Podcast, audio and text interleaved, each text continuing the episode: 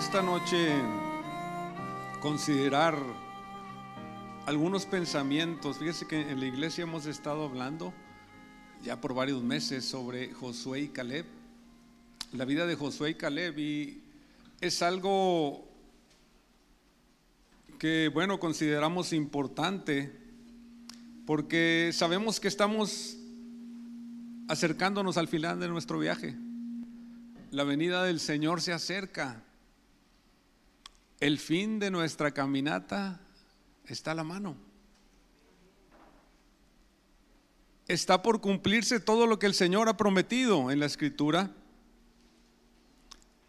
Estamos por recibir lo prometido. Pero como todos sabemos y hemos escuchado, Primera de Corintios 10, lo hemos escuchado muchas veces. Y el Señor nos habla ahí, nos dice que el viaje de Israel es un ejemplo para nosotros. Aquellos que salieron de Egipto, que el Señor sacó de Egipto para introducirlos a una tierra que fluye leche y miel, como el Señor nos sacó a nosotros de Egipto cuando nos salvó, para introducirnos a una tierra nueva, cielos nuevos, su reino está por cumplirse, pero dice la escritura en, Primera de Corintios que de los más de ellos no se agradó el Señor y quedaron postrados en el desierto. De los cientos, miles, millones que salieron de Egipto, solamente Josué y Caleb pudieron entrar a la tierra prometida, pudieron alcanzar lo prometido. Entonces, es sus vidas, yo podía ver un ejemplo para nosotros algunas claves importantes que nos ayudarán a entrar a la tierra prometida, que nos ayudarán para alcanzar aquello por lo cual el Señor nos rescató. Porque tristemente, como dice la escritura, la vieja generación va a quedar en el desierto, va a quedar postrada en el desierto. Entonces, quiero ver algunas claves importantes, o por lo menos a mí me parecían importantes, en cuanto a la vida de Josué y algo de Caleb también. Algo que me llamaba la atención es que Josué tenía una relación personal con Dios. Él tenía una relación personal. Éxodo 33, 11 dice ahí que hablaba Jehová a Moisés cara a cara como habla cualquiera a su compañero. Y él volvía al campamento.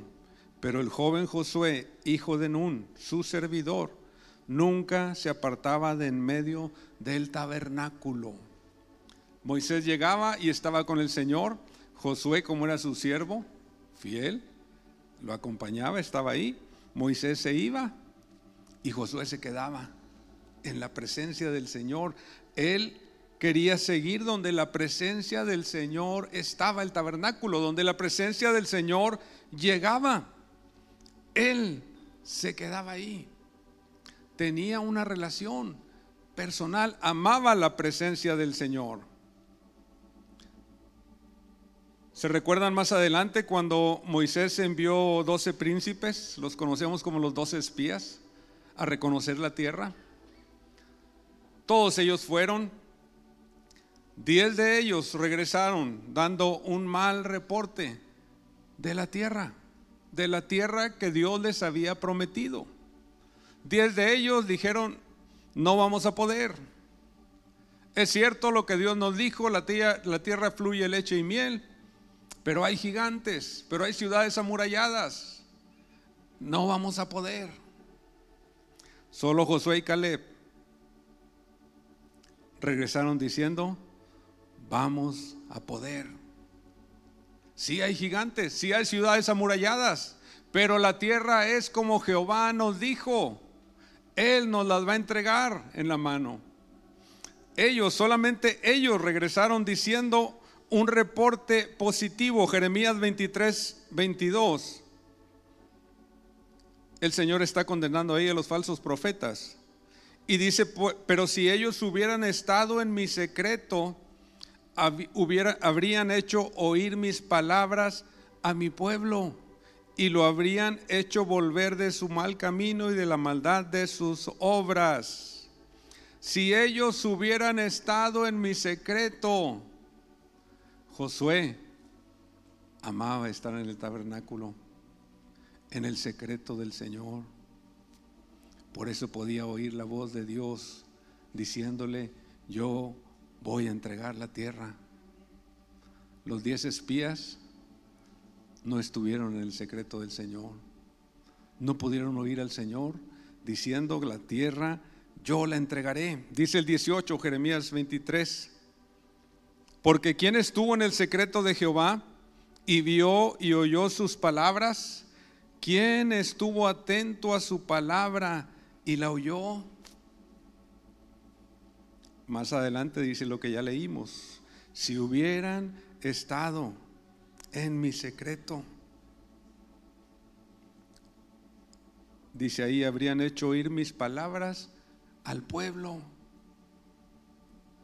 como Josué y Caleb.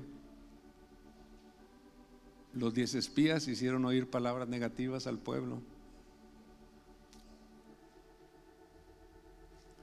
En el secreto de Dios, en el lugar secreto de oración, es donde oímos la voz de Dios.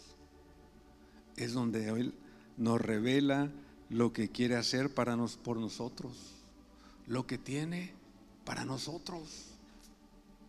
No importa cuáles sean las circunstancias, no importa lo que esté alrededor, si estamos en el secreto con el Señor, vamos a saber qué hacer. Él hará la obra.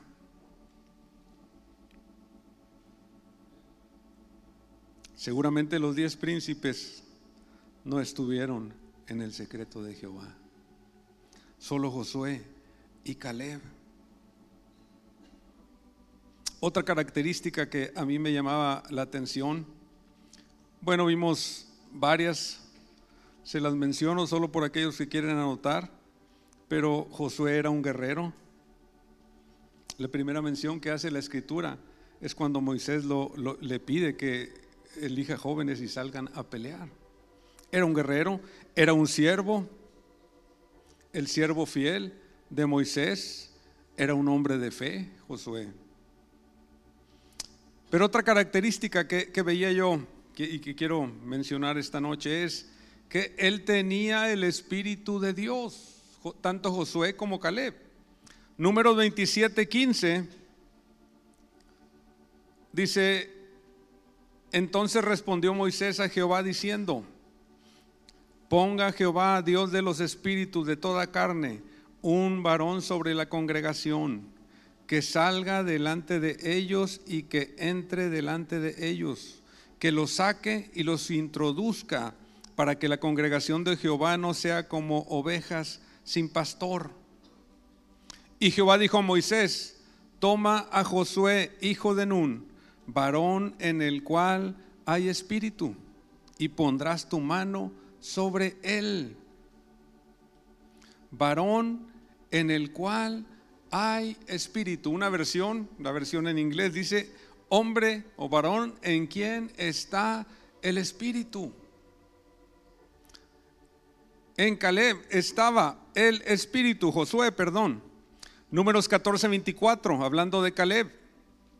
Pero a mi siervo Caleb, por cuanto hubo en él otro espíritu y decidió ir en pos de mí, yo le meteré en la tierra donde entró y su descendencia la tendrá en posesión. Josué y Caleb tenían el espíritu de Dios, un espíritu diferente a los otros diez espías. Ahora, necesitamos entender que los diez espías, los doce espías, o los doce príncipes que fueron enviados, no, era, no eran cualquier persona. Eran príncipes de la congregación. Eran gente importante, eran personas que tenían un puesto importante en la congregación.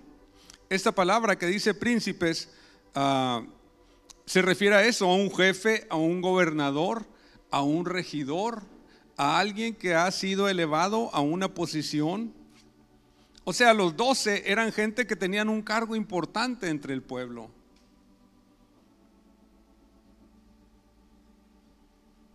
Éxodo 18, 21, por ejemplo, cuando Jetro llegó con Moisés, ¿se recuerdan que lo vio que estaba aconsejando al pueblo todo el día y le dijo, no estás haciendo bien, vas a morir tú y todo el pueblo? Y le dice aquí, Éxodo 18, 21, además, escoge tú de entre todo el pueblo varones de virtud, temerosos de Dios, varones de verdad, que aborrezcan la avaricia y ponlo sobre el pueblo por jefes de millares, de centenas, de cincuenta y de diez. Estos eran los jefes que Moisés iba a escoger. Entonces, estos espías eran varones de verdad, varones de virtud, temerosos de Dios, que aborrezcan la avaricia. Eran de los que Moisés había nombrado. Que le ayudaran a gobernar al pueblo. El hecho de que tengamos un cargo o una posición en el pueblo de Dios no es garantía de nada. No nos garantiza nada.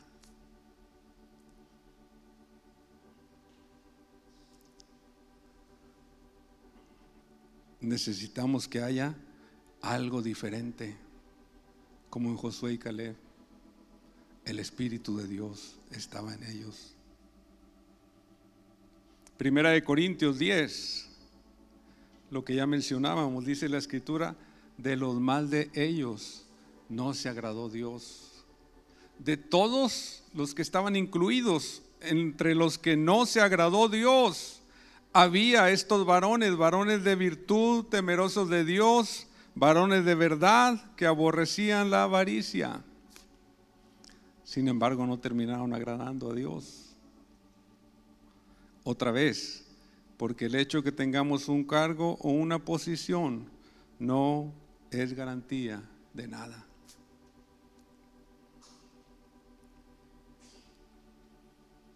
No nos define como cristianos. Tristemente hoy en día hay cristianos que viven por una posición, por un cargo, por ser tomados en cuenta.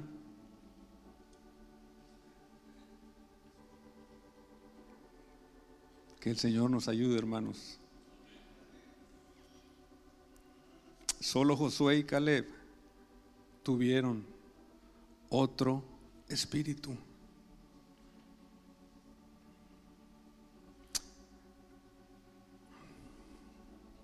Ahora, dice la escritura, hablando de Josué y Caleb, tenían otro espíritu. Caleb tenía otro espíritu. ¿Qué espíritu? Ya dijimos, el espíritu de Dios. Esa palabra que dice que, que Caleb tenía otro espíritu y que en Josué estaba el espíritu, es la misma que se usa en Génesis 1.2, donde dice que la tierra estaba desordenada, vacía, y las tinieblas estaban sobre la faz del abismo, y el espíritu de Dios se movía sobre las faz de las aguas el Espíritu de Dios, es el mismo Espíritu, es la misma palabra. Génesis 6.3 dice, y dijo Jehová, no contenderá mi espíritu con el hombre para siempre. Es la misma palabra, mi espíritu. Número 24.2, alzando sus ojos, Balaam, está hablando de Balaam, vio a Israel alojado por sus tribus y el espíritu de Dios vino sobre él. El espíritu de Dios, es el mismo, la misma palabra. Josué tenía el Espíritu de Dios, no solo venía sobre él, como sucedió con Balaam o como sucedía con Sansón. El Espíritu de, de Dios venía sobre él y era usado para grandes obras. No, la Escritura dice, ¿en quién está el Espíritu? Tenían el Espíritu de Dios. ¿Quién les dio ese Espíritu? Dios, porque Dios quien lo da. ¿Por qué les dio Dios ese espíritu? Solo Josué y Caleb. ¿Por qué los demás no lo tuvieron? Bueno, como ya mencionamos y leímos, porque Josué buscaba a Dios. No se apartaba del tabernáculo buscando a Dios. No sé cuántos de los que estamos aquí ya sean bautizados con el Espíritu Santo o quienes no. Pero una pregunta, ¿lo estás buscando? ¿Lo estás pidiendo? ¿Lo estás procurando? Lucas 11:9, el Señor Jesús dice, yo os digo, pedid y se os dará, buscad y hallaréis, llamad y se os abrirá, porque todo aquel que pide recibe y el que busca halla, y el que llama se le abrirá. ¿Qué padre de vosotros, si su hijo le pide pan, le dará una piedra? ¿O si pescado, en lugar de pescado, le dará una serpiente? ¿O si le pide un huevo, le dará un escorpión? Pues si vosotros, siendo malos, sabéis dar buenas dádivas a vuestros hijos, cuánto más vuestro Padre Celestial dará el Espíritu Santo a los que lo pidan. Repito, yo no sé quiénes no hayan sido bautizados pero lo estás pidiendo, lo estás buscando en el lugar secreto, como Josué, como Caleb, procurándolo con ruegos, con súplicas. O muchas veces decimos, bueno, cuando Dios quiera bautizarme, que Él me bautice. Pero aquí nos dice la escritura, el que busca, encuentra. El que llama, se le abrirá. El que llama con insistencia, como la viuda que llamaba al juez injusto, ¿se recuerdan? Hazme justicia sin cesar hasta que el juez la escuchó. Cuánto más, dice aquí la escritura, vuestro Padre celestial dará el Espíritu Santo a quienes lo pidan. Que lo estemos buscando, hermanos lo estemos pidiendo, suplicando. Necesitamos la ayuda del Espíritu Santo en nuestras vidas. Más en este tiempo. Urgentemente necesitamos la intervención del Espíritu Santo en nuestras vidas. Juan 16, 7, el Señor Jesucristo hablando con los discípulos cuando les decía que Él se iba Dice, pero yo os digo la verdad, os conviene que yo me vaya, porque si me fuere, el, si no me fuere, perdón, el consolador no vendría a vosotros, mas si me fuere, os lo enviaré. Imagínense estas palabras del Señor Jesús, Dios mismo, diciéndole a los discípulos, os conviene que yo me vaya. Señor, pero ¿cómo conviene que tú te vayas, Señor? Si tú eres el camino, la verdad y la vida. Tú eres el autor de la vida. Pero él decía, os conviene que yo me vaya para que venga el Espíritu Santo. Juan 14, 16, yo rogaré al Padre y os dará otro consolador si Él prometió que lo enviaría, nosotros debemos estar buscándolo, procurándolo, amándolo, llamándolo, pidiendo su intervención en nuestras vidas. Porque el Espíritu Santo va a llevarnos a otro nivel, a otra etapa en nuestra, en nuestra caminata cristiana. Por eso el Señor dijo, os conviene que yo me vaya El Espíritu Santo, bueno, todos lo sabemos, es la tercera persona de la Trinidad. El Espíritu Santo no es una fuerza activa, como algunos dicen. Algunas religiones lo llaman así, o algunas sectas, una fuerza activa. Es una energía que emana de Dios Padre, dicen ellos. No es así. El Espíritu Santo es una persona Tampoco es otra manifestación de Dios, como otros dicen. Padre, Hijo y Espíritu son tres manifestaciones de Dios. No, no es así. Son tres personas diferentes. Un Dios, tres personas, como dice Primera de Juan 5, 7.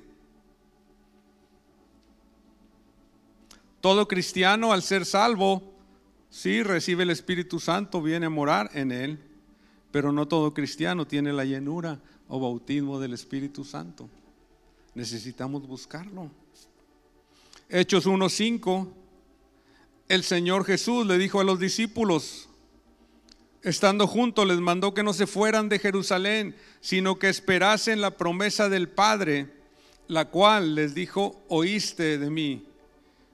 Porque Juan ciertamente bautizó con agua, mas vosotros seréis bautizados con el Espíritu Santo dentro de no muchos días. Necesitamos buscarlo, hermanos.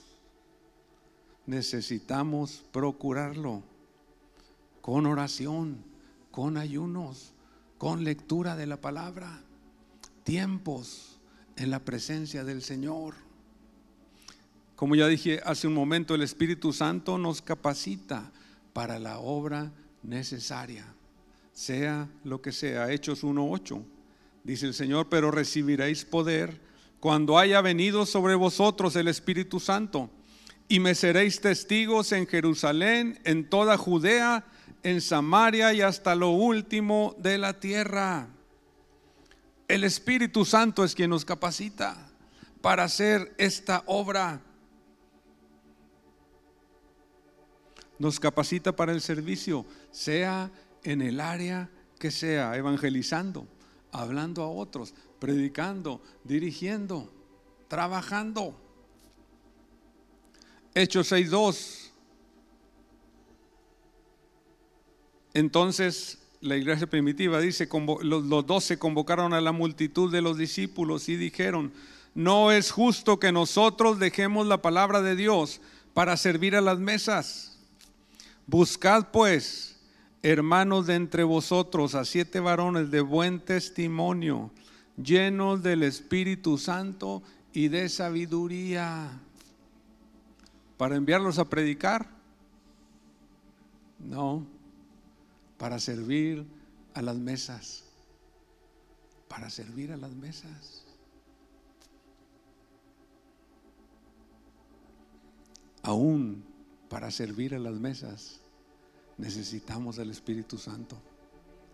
Si queremos hacerlo conforme y Dios quiere que lo hagamos. Tristemente hoy se busca más la capacidad, la habilidad, la presentación, otras cosas, pero no cristianos y gente llena del Espíritu Santo. El Espíritu Santo es nuestro guía. ¿Necesitamos guianza alguna vez? El Espíritu Santo es nuestro guía, Juan 16, 13. Pero cuando venga el Espíritu de verdad, Él os guiará a toda la verdad porque no hablará por su propia cuenta, sino que hablará todo lo que oyere y os hará saber las cosas que habrán de venir. ¿No quisiéramos saber a veces lo que viene? Lo que aún no vemos y no sabemos, el Espíritu Santo puede hacernoslo saber. Puede guiarnos en cualquier decisión que tengamos que tomar.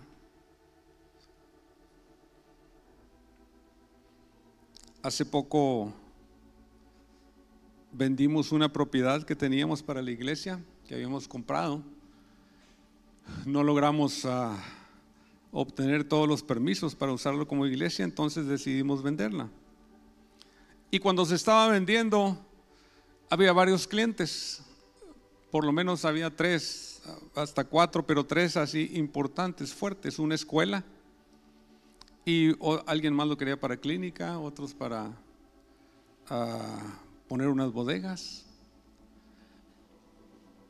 E, el cliente más seguro era la escuela, pero quien ofrecía menos dinero. Los demás, los otros clientes ofrecían, estaban dispuestos a pagar más y al parecer estaban decididos a comprarlo. Habían quedado que para el lunes realizamos todo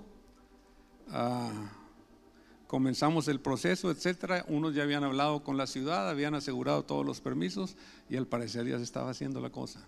Llegó el lunes, llegó el día de que dijeron y no se supo de ellos, nada más. Nuestro agente de ventas contactó a la gente de ellos, no le contestaron, nunca. Algo raro, porque si ya no estuvieran interesados, por lo menos el agente hubiera dicho, ya no están interesados. No supimos qué pasó. Otros clientes pasó lo mismo. A la mera hora de hacer todo, no se hizo nada. Entonces lo vendimos a la escuela. Era quienes menos dinero ofrecían se llevó a cabo todo, se vendió. Después que vendimos la propiedad, nos dimos cuenta, si lo hubiera comprado alguno de los otros clientes, el gobierno, la ciudad nos hubieran multado a nosotros. Hubiéramos tenido que haber pagado impuestos por cinco años, más una multa, más los intereses. Hubiera sido un dineral. Ahí nos dimos cuenta y le dimos gracias a Dios. Señor, tú nos guiaste. Nosotros ni cuenta nos dimos, pero tú nos guardaste. Tú nos guiaste porque el Espíritu Santo nos guía. Si lo buscamos, si lo amamos, si le pedimos ayuda.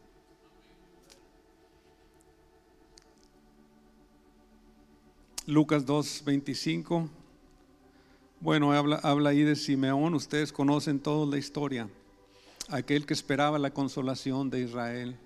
Dice la escritura que en primer lugar le había sido revelado por el Espíritu Santo que no vería la muerte antes que viera al ungido del Señor. ¿Se recuerdan que el Espíritu Santo nos hará saber lo que ha de venir? Él le hizo saber a Simeón, no vas a morir hasta que veas el ungido del Señor. Y luego dice, movido por el Espíritu vino al templo, justo en el momento exacto en que los padres de Jesús lo llevaban al templo, guiado por el Espíritu. Que podamos entender, hermanos, cuánta necesidad tenemos del Espíritu Santo, de ser guiados.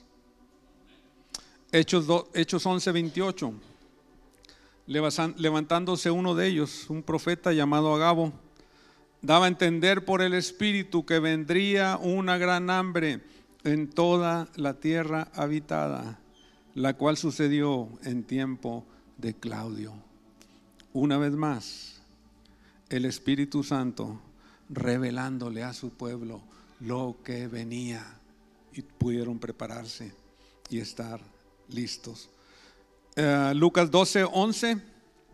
Cuando os trajeren a las sinagogas y ante los magistrados y las autoridades, no os preocupéis por qué, por cómo o qué habéis de responder o qué habréis de decir, porque el Espíritu Santo os enseñará en la misma hora lo que habéis de decir. El Espíritu Santo va a enseñarnos cómo responder, cómo hablar.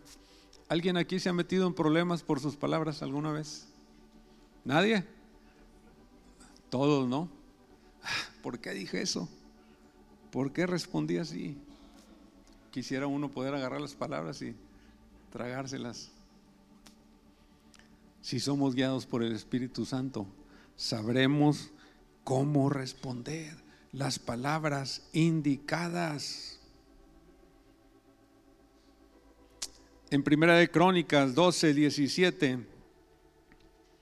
cuando David estaba huyendo y estaba en Ciclac, dice, asimismo algunos de los hijos de Benjamín y de Judá vinieron a David al lugar fuerte.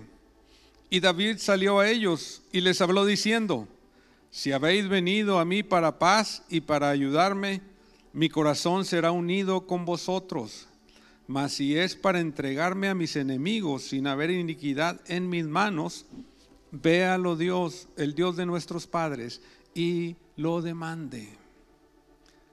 David estaba haciéndoles una simple pregunta. ¿Vinieron para estar conmigo o en contra mía? Muy simple, ¿no? David, venimos a estar contigo. Me llama la atención que el versículo siguiente dice así. Entonces el Espíritu vino sobre Amasai, jefe de los treinta, y dijo, por ti, oh David, y contigo, oh hijo de Isaí, paz, paz contigo. Y David lo recibió. Para una respuesta tan simple, se necesitó del Espíritu Santo, del Espíritu de Dios, para dar la respuesta correcta. Porque aún muchas veces, cuando las cosas parecen simples y sencillas para nosotros, hermanos, sin el Espíritu de Dios, nada podemos hacer. La palabra nos dice, el Señor nos dice que sin Él nada podemos hacer. Aún las cosas más simples, aún las cosas más sencillas. Señor, guíanos por tu misericordia. necesitamos el Espíritu de Dios para hablar la palabra indicada, la palabra correcta. Solo Él habla palabras de vida, nosotros solo palabras de muerte. Nada bueno. En la iglesia necesitamos el Espíritu Santo para hablar palabras que edifican. El Espíritu Santo nos ayuda en nuestra oración para pedir. Romanos 8, 26. Y de igual manera el Espíritu nos ayuda en nuestra debilidad. Pues ¿qué hemos de pedir como conviene? No lo sabemos. Pero el Espíritu mismo intercede por nosotros con gemidos indecibles. ¿Qué hemos de pedir como conviene? No lo sabemos, dice el Señor. ¿Ha, estado usted alguna vez orando y pidiéndole al Señor por algo? Y rogándole y suplicándole. Y después pasa el tiempo y se da cuenta que no era bueno lo que uno quería. No era lo mejor de Dios para nosotros. ¿No les ha pasado solo a mí? Porque no sabemos pedir necesitamos la ayuda y la guianza del Espíritu Santo. Y como dice aquí, intercede por nosotros con gemidos indecibles. Otra lengua, otro lenguaje que no entendemos, pero el Espíritu sabe qué es lo que necesitamos y qué es lo que nos conviene. Romanos 8:27, el siguiente versículo, dice más el que escudriña los corazones es Dios quien escudriña los corazones, sabe cuál es la intención del Espíritu, porque conforme a la voluntad de Dios intercede por los santos. El Espíritu intercede conforme a la voluntad de Dios. Que estemos orando, hermanos, en el Espíritu. Como nos dice la Biblia, que también debemos cantar en el Espíritu, debemos orar en el Espíritu para ser y pedirlo conforme a la voluntad del Señor. Pero una vez más, el Espíritu Santo se da a los que lo buscan, a los que le llaman, a los que día tras día piden su ayuda, su intervención. No importa que tan grande sea la necesidad, o no importa qué tan pequeña sea la necesidad. Si pides la intervención del Espíritu Santo, Él va a estar ahí para guiarte, para guiarme, para guiarnos. Aún, repito, en las cosas que nos parecen más insignificantes, necesitamos la ayuda del Señor.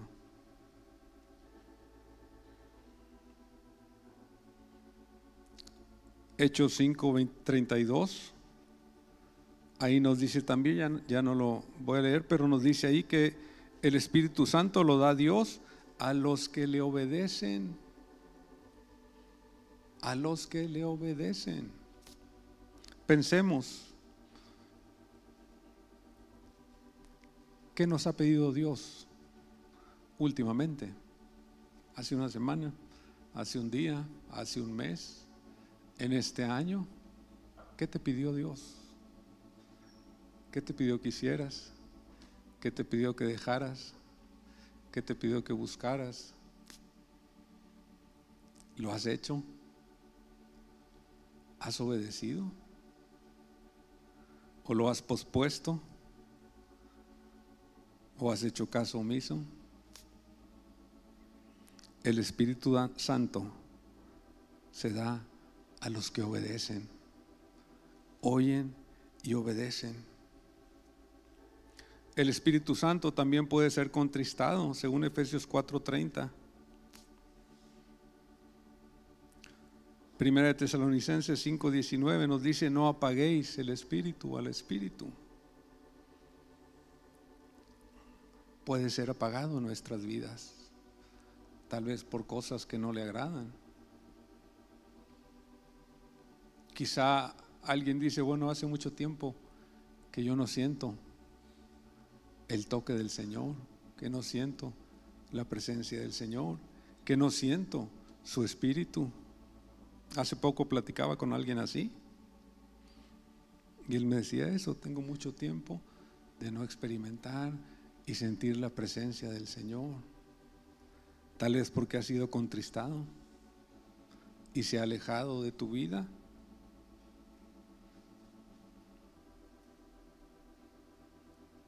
Hechos 5.3 es un ejemplo. La mentira, Ananías y Zafira. Bueno, no solo contristan al Espíritu, provocan el enojo del Señor y el castigo del Señor. Efesios 4:25 da una lista ahí de las obras también que pueden contristar el Espíritu Santo. Como ya dijimos, el Espíritu Santo es una persona. Santiago 4:45 dice que nos anhela con celo, con deseo. Nos anhela, nos desea. La pregunta es, ¿y nosotros lo deseamos? ¿Lo anhelamos?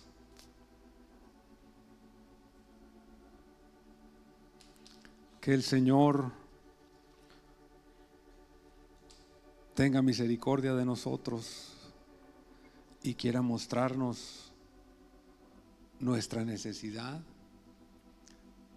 pero también su amor y su misericordia y lo mucho que Él puede hacer si nosotros nos disponemos y le buscamos. Como ya decía aún para la obra más pequeña. Tal vez es barrer, trapear, pero si el Espíritu Santo está con nosotros, es algo glorioso.